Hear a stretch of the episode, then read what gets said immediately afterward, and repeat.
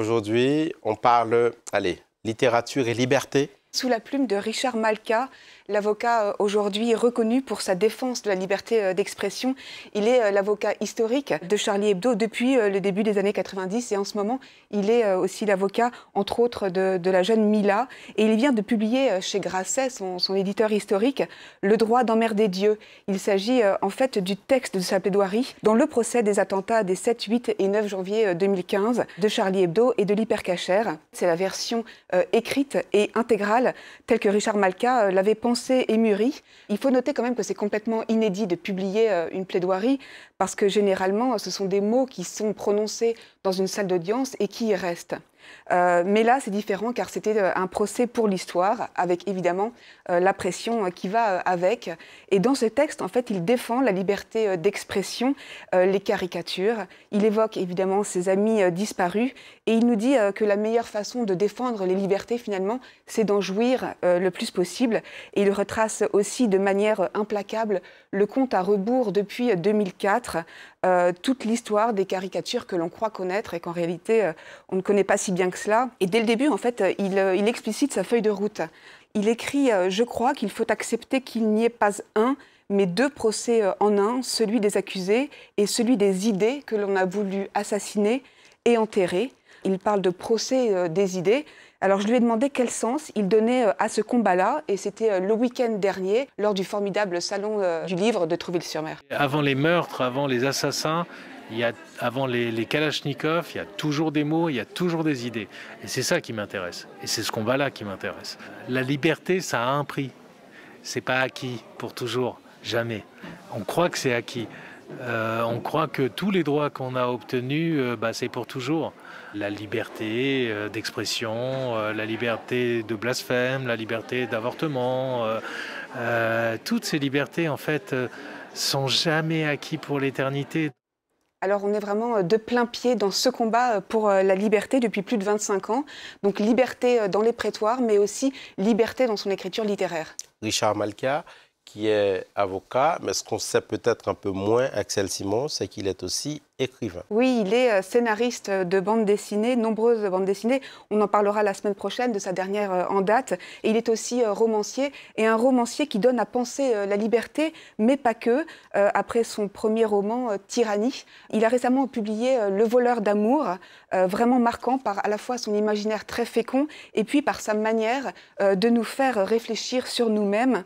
Le voleur d'amour, en fait, emprunte d'ailleurs à la littérature fantastique, avec des accents gothiques, et on découvre là euh, le bandeau. C'est l'illustration du Lucifer de euh, Franz von Stuck qui, vous voyez, nous accueille à bras euh, grands ouverts vraiment pour cette lecture. En fait, ce voleur d'amour, c'est Adrian Gott. C'est un vampire qui est très contemporain. Il traverse le temps euh, et les continents. Et pour survivre, en fait, il ne doit pas euh, se repaître de sang, mais il doit se repaître d'amour. Un amour qu'il vient dérober, qu'il vole à chaque fois par des baisers euh, mortels, mais mortels au sens premier du terme, jusqu'au jour où il rencontre de nouveau son amour de jeunesse, son amour d'avant sa malédiction. Alors, fantasme ou pas, en tout cas, cela va changer euh, quelque chose en lui. Est intéressant de noter, c'est que la genèse de l'écriture du roman n'est pas anodine. Il repose en fait euh, sur une nouvelle qui était très noire, que Richard Malka avait écrit à la suite des attentats euh, de janvier 2015. Et puis plus tard, quand la vie a repris, il reprendra ce texte et il va l'augmenter pour en faire ce, voleur d'amour. Alors je lui ai demandé de quelle façon ce contexte d'écriture, en deux temps, donc la vie et la mort, avait euh, façonner son roman et son personnage. C'est très ambivalent ce livre. Il y a en même temps cette obscurité de départ qui est la colonne vertébrale de, de ce roman, qui est gothique, très romantique, mélancolique. Mais en même temps, il y a une vraie part de lumière et c'est ce contraste-là que j'aime, y compris dans la personnalité d'Adrian Van Gogh. On ne peut pas s'empêcher de l'aimer, même si c'est un monstre. Il est pour moi formidablement attachant et émouvant. Et euh, bah, c'est ces deux époques-là euh, qui se sont juxtaposées pour donner ce personnage. On ne peut s'empêcher de l'aimer, même si c'est un monstre. Richard Malka, ça se confirme? Oui, clairement, cette contradiction, en fait, elle est vraiment au cœur du roman. Et si Adrienne Von Gogh est un monstre, alors c'est un monstre qui est vraiment terriblement humain, un héros qui fait face à sa noirceur et qui tente de la sublimer, et puis un homme qui cherche à conjuguer comme il le peut l'amour et la liberté. Richard Malka, d'ailleurs, il précise qu'en cela, Adrienne Von Gogh ne fait finalement que nous tendre un miroir.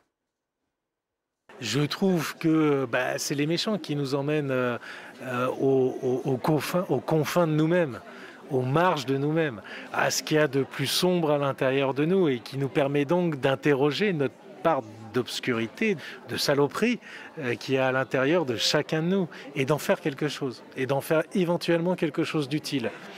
Que ce soit un livre, que ce soit un amour, que ce soit un combat voilà, en faire quelque chose d'utile, magnifique, que ce soit des livres, un amour euh, ou un combat.